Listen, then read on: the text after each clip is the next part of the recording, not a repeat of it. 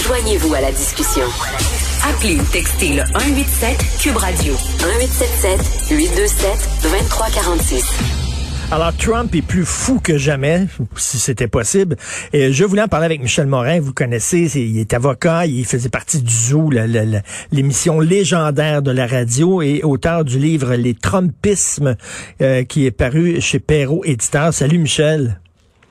Bonjour Charles, ça va bien? Très bien. Écoute, avant, avant de parler de Trump, là, quand, quand tu sais, toi qui, qui est le bon le zoo, on connaît ça, c'était une émission humoristique, euh, c'était drôle. Euh, quand tu vois qu'on est rendu que Radio-Canada censure un épisode de La Petite Vie, tu, te dis quoi? Ça dit quoi sur l'époque, ça? oh my God, écoute, c'est difficile de répondre à ça en 30 secondes, Richard. Tout, tout ce qui s'appelle de ce genre de, de censure-là, dès qu'on évoque, euh, dès qu'on évoque les races, euh, les, les, les genres, les, les, les, les gays et tout ça. Comment dire, écoute, c'est difficile de répondre à ça en quelques secondes. Puis j'en ai vaguement entendu parler ce matin là, de la censure par rapport à un des épisodes de la petite vie où je pense qu'il y avait, il y avait un noir qui était impliqué. Alors je, écoute, je connais pas suffisamment, je te dirais, ce, ce dossier-là. Non, non, mais euh, heureusement, heureusement, heureusement, tu as fait de la radio puis de la radio humoristique à une période où tu avais beaucoup plus une marge de manœuvre. Aujourd'hui, là. Ah non, t'as pas idée. T'as pas idée, Richard, à quel point on faisait des blagues euh, dans le temps, dans les années 80, 87, 88, ces années-là jusqu'en 99, bon, euh, que jamais on pourrait faire aujourd'hui. Et on utilisait des expressions, c'était, c'était complètement fou. Je veux dire, c'était jamais on aurait pu faire dire ce qu'on faisait. Alors, le faire aujourd'hui, on pourrait pas. Là. Non, non, tu aurais besoin d'une armée d'avocats là, qui pensent à travers chacune de tes paroles. Écoute, ton, ton ben livre... ça... il y avait, on avait un personnage, on avait un personnage, genre, il s'appelait le docteur Gangrène, OK? C'était archi populaire, le docteur Gangrène.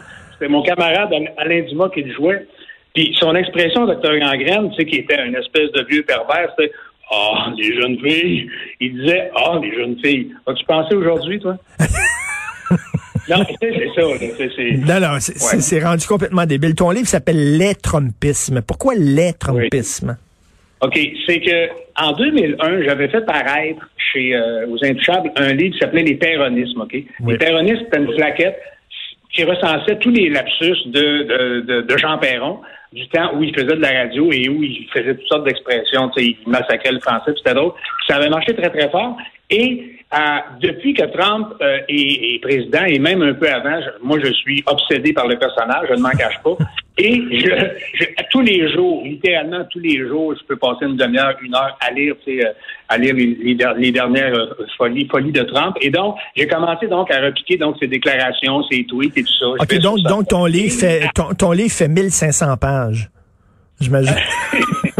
c'est difficile à éditer parce qu'effectivement, il en dit, il en font tous les jours. Mais, en fin de compte, euh, écoute, on, on, en a recensé à peu près, bon, 250, je dirais, euh, qui recouvrent différentes catégories. C'est donc un recueil, un recueil des déclarations et des tweets et des extraits de discours et d'entrevues de Trump les plus stupides, idiots et méchants. Et ta, ta, ta, ta, préférée, ta, une de tes citations préférées? Oh mon Dieu, écoute, il y en a, y en a tellement. Et je, je vais tâcher d'en dire qui sont pas trop connus. Euh, à un moment donné, en entrevue, euh, on a demandé, il y a un journaliste qui a demandé à Trump, parce qu'il a toujours été en compagnie de jolies femmes, si, euh, si Mélania, si Mélania était défigurée dans un accident, est-ce que tu resterais avec elle? Et Trump a répondu, euh, est-ce que sa poitrine est OK? ça, c'est pas de bon sens. Il a vraiment répondu ça. Évidemment que, il, il, il, il écoute, et il a déjà dit sur le mariage, il semble que mon mariage, c'est le seul aspect de ma vie où je suis prêt à accepter quelque chose qui soit en bas de la perfection. boy! Allô? oui, il veut pas coucher avec des femmes qui ont déjà eu des enfants parce que c'est dégoûtant et tout ça. Et euh, non, c'est fou. Et il y, a un chapitre dans, dans le bouquin où c'est euh, des extraits d'entrevue avec euh, Howard Stern. Tu connais ben évidemment Howard Stern. Et il y a un côté un peu canaille, tu sais, avec Howard Stern. Et euh, il est allé très souvent à son émission. Et il a, sur un site, j'ai trouvé les, les best-of, si on veut, de ses, de ses déclarations avec Stern. C'est gênant de tout ce qu'il peut dire sur les femmes, sur le, euh, non, non, c'est. Alors, alors, quand tu le vois, là, quand tu le vois ces temps-ci, qui, qui dit qu'il y a eu des fraudes électorales sans une maudite preuve, qui s'accroche au pouvoir, qui veut pas partir, est-ce que tu te dis, il est plus fou que jamais ou ça te surprend pas, c'est à la hauteur du personnage? Ça me surprend pas le moins du monde, comme, ça ne va pas te surprendre, j'imagine, Richard, étant donné que tu suis l'actualité euh, à la loupe. Non, ça ne me surprend pas du tout. C'était absolument prévisible que, que, c'était prévisible que Biden allait gagner. On pensait que ça allait être par une marge plus importante. Et c'était évidemment prévisible que Trump n'accepterait jamais ce verdict-là. Et ça fait six mois euh, qu'il fait croire aux gens que euh, le vote postal est frauduleux, ce qui est absolument, absolument faux. Euh, et il s'est un peu tiré dans le pied d'ailleurs parce que les républicains on, sont tout simplement pas présentés pour faire des votes par la poste, ce qui aurait pu l'aider. Euh, mm-hmm. et, euh, mais, mais, mais ils ont, ils ont fui ça. Mais tu sais qu'il y, y, a un article encore de sa nièce, tu as entendu parler de sa nièce Mary Trump, qui, euh, qui, est une docteure en psychologie et qui connaît bien euh, notre, notre homme parce que c'est son oncle, évidemment, tout ça. Et elle dit, OK, elle dit deux choses. D'abord, dit, dans les, parce qu'il reste dix semaines. C'est long en sacristie, dix semaines. Je sais pas si sais, d'ici le 20 janvier. Elle dit, il va, il va faire comme un enfant de 5 ans à qui on enlève son jouet pour le donner au petit frère, mais il préfère le casser plutôt que, de le prêter à son petit frère. Et c'est vraiment ça. Alors, il va tout faire pour scraper la transition, de un, et sur la question de savoir est-ce qu'il pourrait se représenter en 2024. Mary Trump a écrit cette semaine non, parce qu'il va être en prison en 2024. Alors, il ne pourra, pas se représenter. Reste, reste, Michel, qu'il y a 70 millions d'Américains qui ont voté pour lui.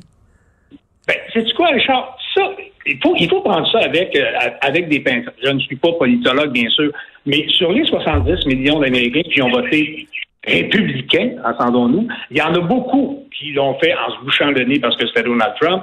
Et la question est de savoir qu'il y en a beaucoup qui auraient voté républicain de toute manière, mm. même si ça avait été un autre candidat, et qui sont, qui sont vraiment tendus rouges. Alors, il ne faut pas croire que c'est simplement parce que c'était Trump qu'ils ont eu 70 millions de votes. Il y a une bonne part de ce vote-là qui, de toute façon, t'aurait mis à peu près n'importe quel candidat républicain. Je veux dire, il vote aveuglément républicain. Il ne faudrait pas surestimer, je pense, le poids de Trump dans justement dans, dans, le vote euh, dans, dans, le vote des républicains. Mm-hmm. Ah, je pense. Je est-ce, pense. Est-ce que tu penses que le Trumpisme, c'est-à-dire son idéologie, le côté là, je crois pas à l'élite, je me méfie de l'establishment, etc.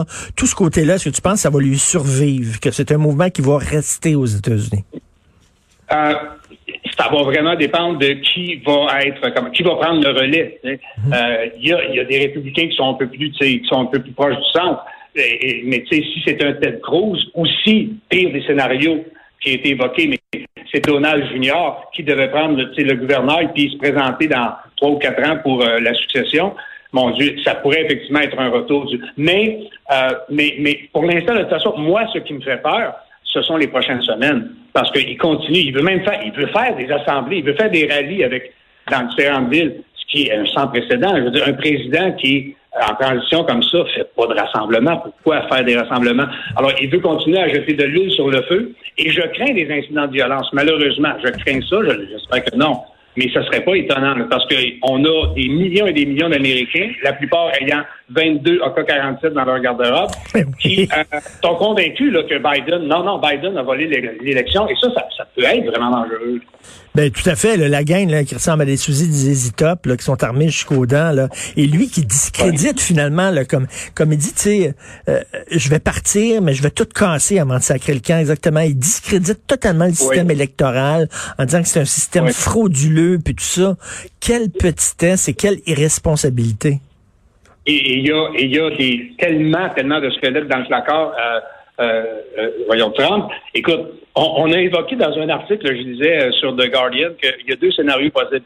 Parce que, évidemment, qu'il peut, il peut, il va essayer d'obtenir le pardon présidentiel, mais il pourrait, en tout cas, les, les avocats s'entendent pas sur la question de savoir est-ce qu'un un, président peut s'auto-pardonner? Parce que c'est jamais arrivé dans l'histoire américaine. Alors, on n'a pas la réponse. Mais il y en a qui ont évoqué le scénario suivant, c'est que euh, à quelques jours de la fin, avant le 20 janvier, il démissionne et Pence Pence devient président, et là, il peut pardonner Donald Trump, tu vois, parce que toute, l'obstruction à la justice dans l'affaire de l'enquête Mueller sur la Russie, tout ça, ben oui. il, comment, ça lui pend au-dessus de la tête parce qu'il y avait une immunité présidentielle qui va perdre. Et euh, évidemment, on parle pas de toutes les autres euh, causes qui sont pendantes pour euh, parce que pour, il n'a pas payé de taxes pendant 15 ans, parce que écoute, ça ne finit plus là, la liste. Non, non, c'est fou. Écoute, en terminant le, ton, ton livre, le, péronisme, on dit qu'il y a beaucoup de choses qu'on dit que Jean Perron a dit, puis que c'est pas vrai, c'est complètement inventé. Est-ce que tu avais inventé des péronismes, toi? Non, non, mais non, Charles, non seulement on, en a inventé, mais c'est dans le bouquin. C'est une plaquette, les péronismes. Et quand tu l'ouvres, il y a une section, c'est écrit les créations, et il y a une section qui c'est les euh, les déclarations réelles de Perron. Alors, on en a inventé plein parce qu'on faisait le personnage à la radio, on l'imitait. Et c'est dans le livre. Dans le livre, c'est divisé en deux, en deux sections et c'est clairement indiqué. Alors, oui, on en a inventé, mais dans le livre, on, on, on l'indique aussi. Mais c'est ça la beauté avec Trump, c'est que tu n'as même pas eu besoin d'en inventer. ouais, disons qu'il était, non, il était assez euh, prolifique. Euh, merci Michel Morin, salut, merci. Avocat, auteur du livre Les Trumpismes. Bonjour. Hey, comment ça va? Ça va bien. Ouais, c'est quoi? Il y a un vaccin qui s'en vient. Il y a deux vaccins qui s'en viennent. Je parlais à Mme euh, Charland de Medicago. Euh, tantôt, on va diffuser l'entrevue à 10h35. Fait qu'il y a un autre il y en a plein, plein. Il y en a 36, je pense, qui s'en viennent. Excellent. Gardons, il, va en avoir, il va en avoir un là-dedans qui va être bon. Avant qu'on meure, ce serait le fun. Tu sais que la première personne qui va le recevoir, c'est Claude Dubois? Parce que il va se mettre en ligne devant ben, tout le monde. il va passer. Il y en a une couple comme ça, hein, qui dit non, moi avant. Oh non, moi avant. Euh, on les connaît. Tu te souviens, il avait passé devant tout le monde ben euh, pour la H1N1. Lui et plusieurs autres. Oui. Euh, tu sais, l'autre jour, je te disais, à sortie du tunnel Ville-Marie, c'est bloqué, c'est jamais. T'es obsédé par ça. Non, non, mais écoute ça. Là, on peut pas tourner sur Berry à gauche. Je suis pas obsédé, c'est juste... Voici des exemples. Là, on a parlé à M. Sabourin de la ville. J'ai dit, au lieu qu'on s'obstine, là, il dit, Mobilité Montréal, t'es allé en pick-up. Puis il a dit, non, non, tout va bien, tout est correct. Ben moi, ce matin, là, ça débordait jusque dans le tunnel. Puis leur crise de d'approche mobilité fucking Montréal en pick-up, ça vaut pas de la merde. Là, Saint-Hubert est bloqué et Saint-André est bloqué. Il y a des travaux, ils ont donné un permis. Là, ils ont dit, là, c'est non, euh, nord-sud. Là, Saint-Hubert, c'est non, tu peux pas. Puis Saint-André, ben, je suis passé sur Saint-Hubert, fuck you. Je suis passé à, contresens. Je suis plus capable, Et là, tu parles aux gens de la ville, je leur dis, c'est pas du travailler en cabochon, là. Là, quand on y va, nous, là, on est dans des bouchons. Je sais pas à quelle heure vous passez avec vos pick-up, mais il y en a... L'escouade de la mobilité l'immobilité. Elle avait dit ça, là, il va avoir une escouade, là, puis là... Euh, ils passent en pick-up. Ils sont tous en gros pick-up. C'est très environnemental, d'ailleurs. Et là, ils, regardent, bah, correct, on est correct, puis là, ils passent par-dessus avec leur pick-up. C'est... Tu sais, je suis pas obsédé. C'est juste, pouvez-vous aider les gens au lieu de les faire chier? Et au lieu de mettre des policiers pour euh, créer une trappe à pouvez-vous les mettre pour aider à la circulation? Au lieu d'être baveux? Puis donner des contraventions à des gens qui disent hey moi là je tourne pareil parce qu'il n'y a aucune raison de Mais pas qui va se présenter contre Valérie Plante là? Toi? Vas-y donc, toi. pas moi, toi. Ah, donc. Pas toi, moi. Je sais pas, sacre à moi. Mais ça, c'est comme... Là, puis j'ai fini l'entrevue l'autre jour avec Sabourin, M. Sabourin, en disant, quand on vous parle, on peut-tu ne pas frapper un mur? On peut-tu entendre OK, on va aller vérifier. OK, on va voir. Peut-être qu'on s'est trompé. Peut-être qu'on l'a échappé. Peut-être qu'on a laissé ouvrir un chantier pour rien. Non. Non, non, ils sont sur une mission. Une mission, puis ils détiennent Une mission divine et ils détiennent la vérité. Donc, qui tu vas voir aujourd'hui? Euh, Marie-France Bazot. OK. Euh, sur son livre, là, Les médias. Elle parle une fois des frontières. C'est, tu sais quoi? Quoi? C'est ta chicane avec l'agacé. Je vais lui dire d'ailleurs, en 23 ans, il n'y a rien eu de notable non. Avec l'émission des Frontières. En 23 ans. T'es surpris. À part la chicane de... Puis t'es surpris. Toi puis l'agacé. On va lui parler tantôt. Et euh, à midi, on a euh, M. Turgeon qui va commenter. Lui, il est impliqué dans les transports à Québec. Puis il va dire que le BAP euh, devrait se mêler de ses sacramouilles d'affaires. Là, ils ont déjà mis 100 millions dans patente. Peut-être c'est pas le le parcours parfait. Là, M. Bonardel, qui a, je sais pas ce qu'il y avait avec François Bonardel, quand il était dans l'opposition, mon Dieu, qui était disponible. Puis là, on essaie de lui parler, là, c'est une fois ou six mois, là, comme ministre des Transports. Excuse-moi, là, mais ça, c'est comme les commissaires du BAP. Les commissaires du BAP devraient accepter les demandes d'entrevue et expliquer leur pas, Il manque de transparence complètement. Mais complètement. Puis là, c'est parce que, un, on, on paye le salaire, le gros. Puis deux, on a peut-être des questions, qu'on, peut-être des affaires qu'on n'a pas comprises, tu vas nous permettre de comprendre. Peut-être qu'on va pouvoir mettre en contexte ton, ton rapport. Peut-être qu'on va aider les gens à comprendre de ce, de quoi on parle. Non. Non. Ben, On n'a pas ben, besoin ben, d'expliquer. ben, ben, On- ben, pas au monde. pas. Ben. Non. Hein, je lance le rapport, 441 pages. Tiens, lis ça, toi. Et tout ça gratuit. Gratis. Pas Alors? de prélèvement sur votre carte de crédit. Pas Mastercard, pas Visa, pas Capital One, pas Coin Coin, pas Amazon, pas... Quelle sorte de carte de crédit que t'as, toi, dans ton portefeuille? De ma banque. C'est tout? C'est tout. Ben, il y en a une. Pourtant, t'es dépensier. T'as plusieurs cartes de crédit? Ah oui, moi, j'en ai plein. J'en ai Il a, une. fallu, il a fallu que j'en coupe, moi, là. là. Écoute, à un moment donné, j'avais des cartes de crédit. Je suis tellement niaiseux. Mais pourquoi t'as besoin de beaucoup de cartes de crédit? T'en as une. Parce que quand je dépense, je me sens riche. Quand je gaspille, je me sens riche. C'est une impression, mais ça me fait du bien. Tu t'en parleras avec Justin Trudeau, il aime ça lui aussi gaspiller. Euh, merci à Mais Hugo. ça, c'est avec mon argent, pas avec l'argent des autres. C'est ça la différence. Merci à Hugo Veilleux, la recherche. Maude Boutet aussi, merci Est-ce que beaucoup. ça va bien que Maude? Super. C'est vrai? C'est notre Tant couteau mieux. suisse. le couteau suisse, t'as besoin, Attends, regarde son regard. t'as besoin d'un tournevis, Maude Allah. Elle sort. T'as besoin d'un décapsuleur, Oui. Maude Allah. Ouais, un limonadier? Un limonadier, là. Allah. C'est notre couteau suisse. Et merci à Achille Moinet. Ah, ça, beaucoup. ça Et euh, on se reparle demain à On se 8 parle heures. plus, hein? Plus. Bonne, C'est fini. c'est fini. Ah, fini. Bonne journée, bye.